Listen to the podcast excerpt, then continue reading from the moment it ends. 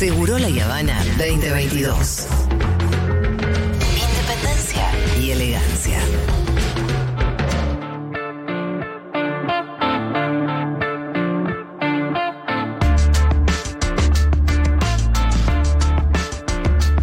Bueno, momento de momento de historia acá en Seguro La Habana de la mano del Pitu Salvatierra. Vamos a seguir em, repasando y revisando la historia del movimiento peronista villero. Sí, del movimiento Villero. Villero yo. nomás, ¿no? Porque es más amplio que Sí, diría de la organización Villera en líneas generales, ¿no? Me parece que hicimos un, un repaso de los inicios de, de las primeras villas y asentamientos en la ciudad de Buenos Aires, su forma, y fuimos pasando sobre su distinta manera de organizarse en distintos contextos, en distintos tiempos. Creo que el hilo conductor de todas estas etapas es que siempre encuentra una manera de organizarse y pareciera ser la organización como la respuesta a casi todos los problemas que se generan en estos barrios, ¿no? Eh, y bueno, fuimos pasando durante eh, todo esto, como decía, sobre las distintas maneras en las que se fueron organizando. El capítulo pasado estuvimos promediando los 90. eh, todavía seguimos en una etapa que era de, la, de la Junta Vecinal hacia los movimientos villeros, que arranca porque recordamos que en la primera etapa, donde se instalan las villas en los años 30, Sí. lo primero que se genera dentro de los barrios son unas juntas vecinales que apuntan a resolver cuestiones muy cotidianas y de la vida diaria, del agua, la luz, la limpieza del barrio, la, de, la, la delimitación de los lotes, de los pasillos. Luego eso, ya promediando los 60 y los 70, empieza a tomar una- un grado de politización muy fuerte, desembocando en lo que fue en los movimientos villeros, ¿no? Y la organización, ¿no? Claro, y la fuerte organización con un tinte muy político y, y muy identificado inclusive con el peronismo en esos momentos. Eh, luego eso empieza a cambiar cuando ya se recupera, por supuesto que pasa la, dictadura, ¿no? Un- una desaparición de muchísimos de nuestros compañeros en ese momento, pero cuando se recupera la libertad, la libertad, perdón, la, democracia, que también se recupera la libertad, ¿no?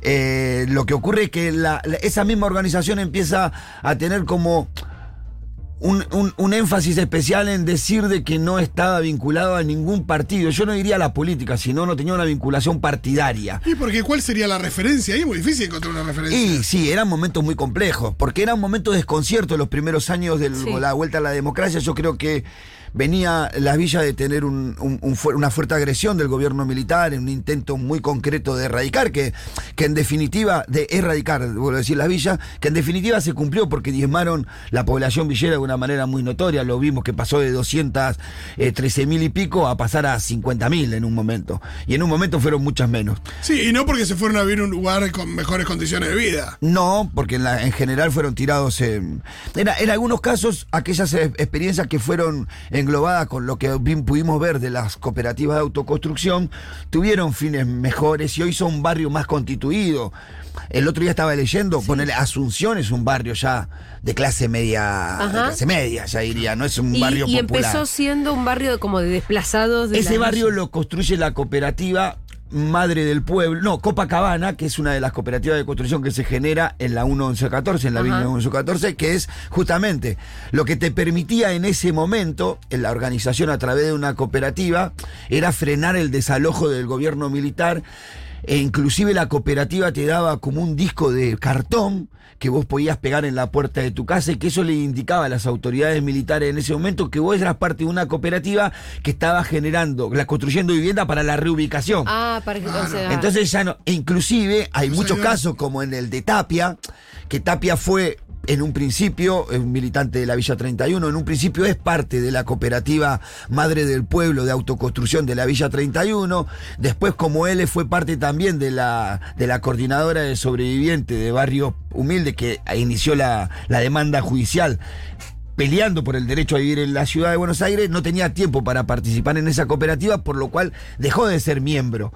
La cooperativa, lo que te exigía es que vos pusieras determinadas horas de trabajo como todos tus compañeros y que vos seas parte de la organización presente. Tapia al no poder hacer eso, deja de ser miembro de la cooperativa, pero sin embargo la cooperativa le da igual el disco este de cartón para evitar que lo desalojen o que le derrumben la casa, la casa con, con topadoras. Entonces, bueno, estos barrios que se fueron asentando a través de estas cooperativas de autoconstrucción estaban más fueron más consolidados en el conurbano y se convirtieron en unos barrios más del conurbano que no, eh, en sus características no tiene nada que ver con una villa de emergencia. Los otros que fueron reubicados forzosamente por el gobierno en A eso me a esos sí fueron tirados en distintos lotes en la provincia de Buenos Aires y que la gran mayoría hoy todavía permanecen siendo villas de emergencia. Eh, bueno, pasado eso, como decía, recuperación de la democracia. Eh, la, lucha empieza a ser otra vez por permanecer en la ciudad. Eh, eh, esto empieza a. Las villas que habían sido totalmente erradicadas o en su mayoría erradicadas empiezan a ser repobladas, con una diferencia en el norte de la ciudad de Buenos Aires, como dijimos, el Estado no dejaba poblar esas villas, ya tenía proyectos urbanísticos, inmobiliarios para esa zona. La única que se puede repoblar es la Villa 31 y el resto de las villas del sur de la ciudad de Buenos Aires. Después vienen de vuelta los gobiernos, pasa el gobierno de Alfonsín y viene el gobierno de Menem, el neoliberalismo, ahí eh, el gobierno, bueno, los distintos, los distintos intendentes que fueron pasando, que fuimos viendo cómo tuvieron sus distintos eh, relación con la villa hasta que llegamos a Topadora Domínguez, que en eso cerramos el capítulo anterior. Que ahí, con el sobrenombre Sí.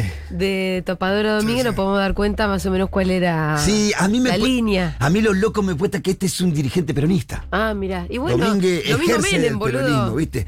Eh, es muy duro eh, la Menem. amplitud del peronismo a veces soportarla, ¿no? Bueno, y sobre todo que el peronismo, en realidad lo que hay que empezar a entender, en general, nos, nos lo digo a todos nosotros, el peronismo un poco fue víctima de su época en los 90, donde no había ninguna otra cosa que ser sino neoliberal, digamos.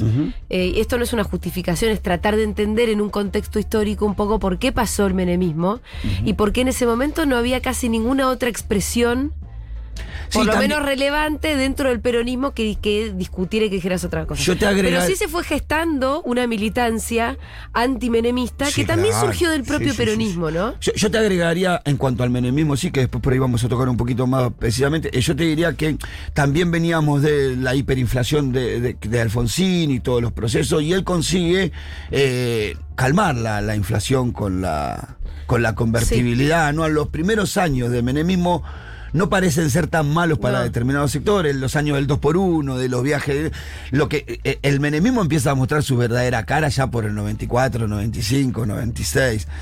No Totalmente, en el primer... Claro. o sea, no nos por eso reelige Menem en el 95. Esa ¿no? estabilidad era muy cara y Claro. de eso nos dimos cuenta después. Después, mucho después. Pero bueno, eh, Topadora Domínguez eh, genera esto, eh, erradica eh, con topadoras a un grupo de familias para poder hacer la traza de la autopista. Sí. Luego estos terrenos al poco tiempo se vuelven a repoblar y son recién hace, hace cinco meses que son eh, liberados estos terrenos que fueron, fueron desalojados por Topadora Domingo. Se hizo la traza, la traza de la autopista y la gente volvió a tomarlo abajo de la Pero autopista. Ah. Villa 31. Porque la autopista va por arriba. Claro, ¿te acordás es la que, va por poco- arriba de la Claro, 31. ¿Te acordás que hace poco? Bueno, para esa traza. hasta ahí al lado. Claro, para esa traza tuvieron que sacar familias de la Villa Sí, 31. sí. Cuando la sacaron, hicieron en la autopista, después Sí. la familia vinieron y se construyeron abajo. Abajo de la autopista donde Hasta estaban, hace pero poco con la la veía, encima. viste que llegaban los techos de los chapas Sí. hasta casi abajo de la autopista. Recién hace un mes la sacaron de ahí. De hecho, ahora vos vas por la autopista y al lado ves. ¿Ves? Pero no abajo. Ha recuperado bastante, bastante esa zona el gobierno de la ciudad en este proceso de urbanización de la Villa 31. Pero bueno, pocos años, pocos años después de esta, de esta, de esta situación Perdón, de ¿esta Domínguez, autopista en qué año se hace entonces la, la que hace? 90 y pico, 94, 93, Ok. 92 se termina de hacer, ¿eh? porque me parece que empieza en Cachatore. Sí, t- tardó muchísimo en terminar. Se me acuerda que conectara cuando venías por. em, por Lugones, eh, tardó muchísimo en hacerse eso. Y recuerdo una polémica respecto del primer peaje. Claro. Sí, sí, cuando, sí. cuando sí. se cobraba porque era un tramo muy corto Ah, y, y había tardado muchísimo en hacerla. Y, claro. Claro, era parte de la cosa. Bueno, pocos años después de esta drástica situación hay algunos avances en la política de erradicación, aunque en principio solo a nivel pragmático, eh, programativo quiero decir. En el año 1996, este es un punto muy particular en el cambio en la relación de cómo mira el gobierno de la ciudad o, o cómo mira la ciudad a las villas. Sí. Se sanciona en el año 1996 la nueva constitución de la ciudad Claro. La cual reconoce el derecho a una vivienda digna. Eso abre la puerta a que en la, en la legislatura porteña se creara la Comisión de Vivienda para realizar un seguimiento de los programas del Ejecutivo. Se sanciona también en la legislatura la Ley 148. de atención prioritaria a las problemáticas sociales habitacionales en la villa de la ciudad, y se crea un nuevo espacio de diálogo, que es la Comisión Coordinadora Participativa, que tenía como fin el diagnóstico, seguimiento y planificación de las políticas habitacionales hacia las villas. Esto incluye representantes del Poder Ejecutivo, del Poder Legislativo y de vecinos de las distintas villas electos por comicios, que eran miembros del movimiento de villas y barrios carenciados, pero también de la FEDEVI, de la Federación de Villas, Núcleos y Barrios Marginados de la Ciudad de Buenos Aires. Esta última organización surge a principios del año 1998, luego de la crisis del movimiento villero arrastrara de los años 94. Esta crisis se refería a aquello que vimos en los otros capítulos de cómo el gobierno empezó a cooptar los dirigentes del movimiento de villas y barrios carenciados, Sí. eh, tratando de construir un interlocutor, a su medida, lo que termina siendo destruyendo, deslegitimizando estos, estos interlocutores. Eh, y no solamente con eso, sino que cooptándolo, eh, parte de la planta del gobierno de la ciudad, cobrando un sueldo de la ciudad, le quita toda posibilidad de negociación fuerte. Esto se viene arrastrando durante muchos años. En el año 98, Juan Simes, que era parte de este movimiento villero, es un dirigente de Ciudad Oculta, decide salir de esa lógica y conformar la Federación de Villas. Esta Federación de Villas empieza a disputarle la hegemonía al movimiento de villas y barrios carenciados electoralmente a través de los comicios barriales. Y empiezan a disputarse las elecciones. La verdad que ninguno de los dos espacios puede decir o arrogarse la hegemonía. Fueron bastante Sí. divididas, en algunos Competi- les fue bien. En algunas les fue bien, en otras les fue mal, en algunos años ganaron una que después perdieron y que volvieron a Y ganar. después lo que ganaban, que ganaban la representación en la mesa de negociación. Claro, que era una mesa muy particular porque empezaba a tener algunos presupuestos definidos para los barrios Sí. en particular, con todo esto de la declaración de la nueva constitución y la apertura de estos espacios, empezaba a tener esta ley de atención prioritaria a esa necesidad. Entonces empezaba a haber presupuesto y empezaba a poder programarse obras. Esto genera una gran disputa entre los dirigentes barriales. Tal es así, saliendo del tema, que Juan Simes es asesinado en el año 2003. Juan Simes, en el medio de esta disputa en donde se te empezaba a definir un poco los presupuestos para cada uno de los barrios, la cesión de tierra, había muchos intereses en juego y muchísimo dinero Sí. en juego. Juan Simes llega en el año 2003, no, no recuerdo bien los meses, pero creo que era noviembre, a la- al local de la Federación de Villas, tiene distintas reuniones, es el último que queda en, la- Sí. en el local, todos los compañeros se retiran, al otro día el compañero encargado de abrir el lugar lo encuentra en su oficina tirado en el piso desfigurado a golpes. A la mierda. Eh, con una paliza ¿Y estrepitosa. se sabe quién fue?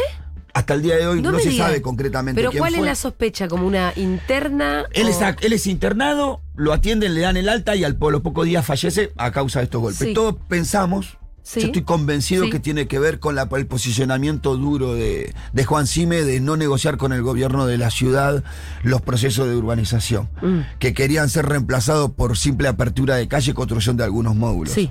La Fe- la cuál era la posición La de él? FEDEVI tenía un plan integral de urbanización que comprendía 15 años de inversión, que le daba tiempo y forma a cada una de las villas, que daba un programa de urbanización que el gobierno rechazaba todo el tiempo y no lograba el gobierno. Es lo se- que siguen pidiendo. Sí, es lo que- no- y no lograba el gobierno cerrar al acuerdo porque los presidentes de los barrios que estaban englobados en la FEDEVI no aceptaban esto.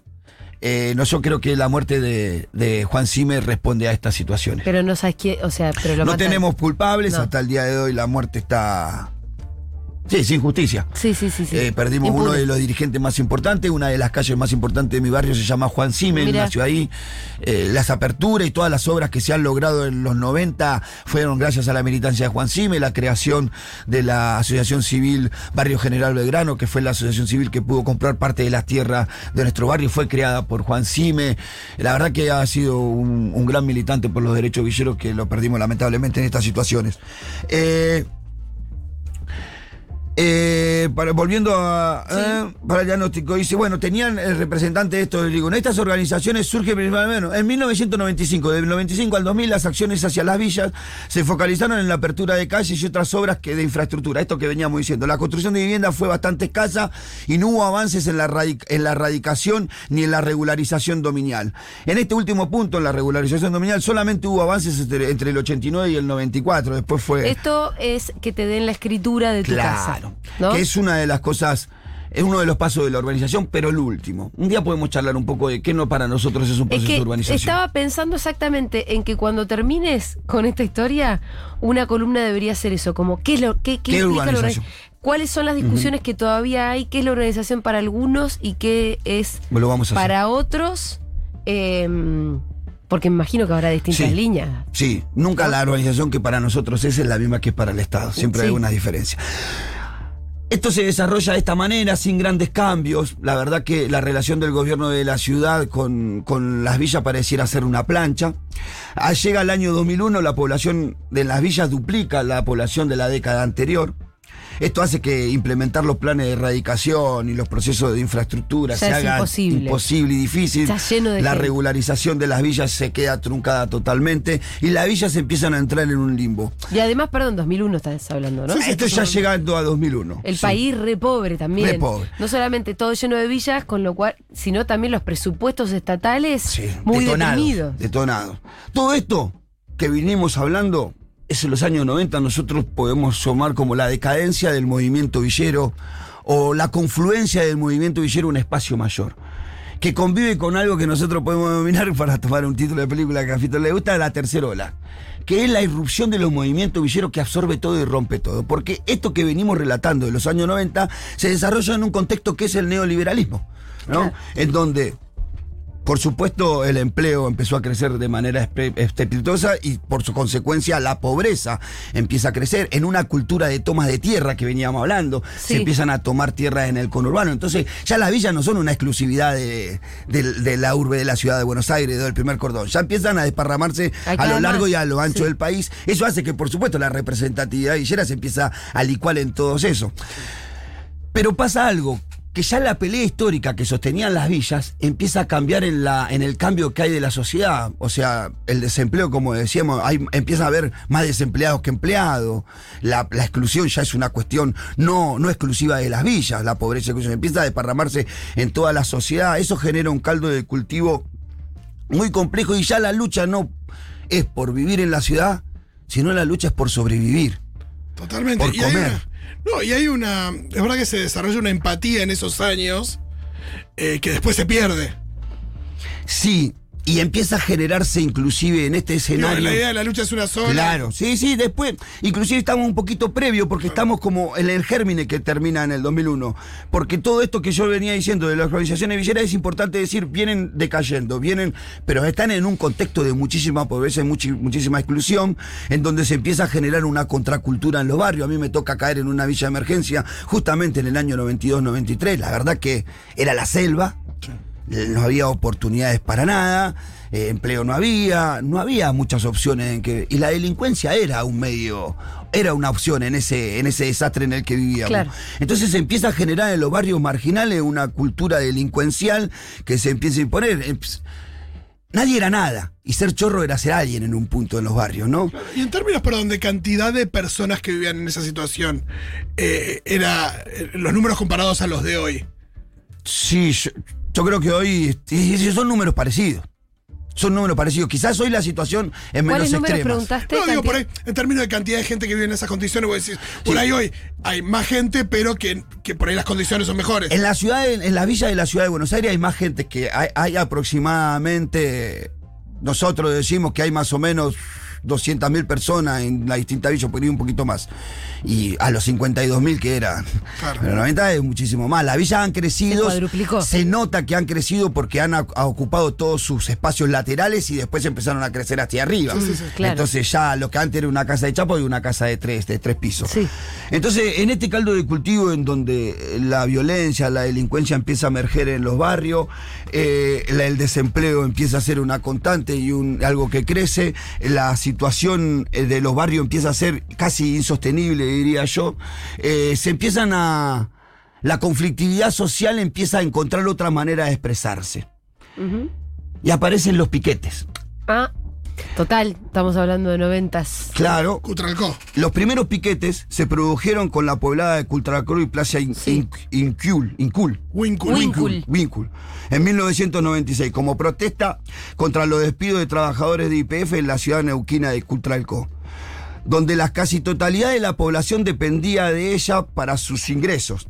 Se encontraban sus familias y otros sectores sociales de la localidad cuya economía dependía del petróleo, como por ejemplo los docentes, los comerciantes. En línea general, todo Cutralcó dependía de eso. Los manifestantes expresaron su rechazo con el corte de la ruta nacional número 22, impidiendo la circulación de camiones y lograron finalmente la renuncia del gerente que había ordenado la reducción del personal. A diferencia de los piquetes históricos empleados por los trabajadores para cerrar el acceso a las fábricas en caso de huelga, los piquetes neuquinos convocaron no solo a los obreros mismos, sino a sus familias y a otros actores políticos.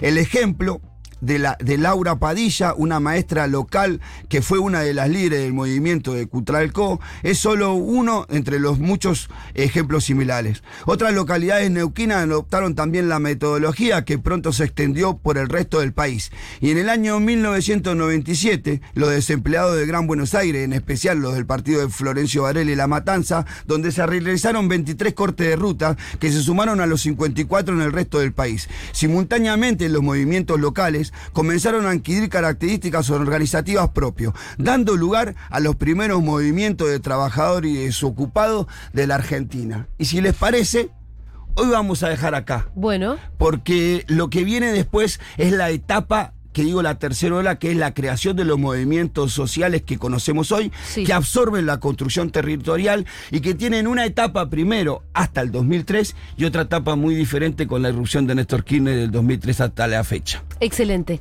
Em, después nos va a quedar, para que nos acordemos, pendiente lo de qué es la urbanización, Sí. qué implica para un gobierno, para una mesa de negociación, para la gente de una villa. Y hay otra cosa que, que también me gustaría hablar con vos. A mí me pasa que cada vez que voy a una villa, eh, no. Me pasan cosas muy distintas de las que puede llegar a, a asumir cualquier otra persona que nunca entró. No siento miedo. Sí, vos fuiste muchas veces, debe ser por eso. No siento, pero es que no siento que el, el crimen esté ahí, como aflorando. siento que la gente está haciendo su vida, son todos laburantes, como no. Sí. Pero lo que sí me llama la atención y me preocupa son las condiciones de seguridad. Bueno. Hay una cosa ahí que, que cuando yo veo una escalerita caracol, ¿viste? Que sube tres pisos. Y veo que arriba del todo hay un nene, Sí, es peligrosísimo. ahí me pregunto, o me imagino Sí. que hay conexiones. este, Eso tiene que ver con algo que. este, mira, y justamente tiene que ver con algo que. Pero es para hacer una columna sí, entera, sí, sí, ¿no? que descula en estos años, en estos años que Sí. es que, en estos años, en la repoblación de la villa, en esto que, que hablábamos con Fito, en cómo creció para todos lados, aparece el, el- el negocio inmobiliario informal. Claro, y quedaste también eso lo que contarnos, vos- quedaste contarnos también cómo era esa compraventa de, de Sí, bienes. sí, en los barrios. Esto de quién interviene, de que, Sí. de que no, no hay una cuestión formal con el Estado atrás, sino. No, no, hay más eh, sistemas que, que fue creando el propio barrio con la participación del cura, de las juntas vecinales, que van certificando las compras y las ventas de las propiedades. Pero bueno, en esta repoblación de las villas, en este contexto de, de los 90, al fin de lo- del neoliberalismo y todo eso, es donde también surgen el sistema inmobiliario informal de la villa, que es muy danino y que empieza el alquiler de piezas. Y ahí lo que vos ves en esas imágenes son comúnmente piezas que, Ah, que que las unen a escaleras caracol, que tienen las, las medidas de seguridad muy precarias, porque quien invierte lo único que piensa muchas veces es la ganancia que puede sacar Claro. invertir poco. Claro. Bueno, muchas gracias, Pito. Impecable columna.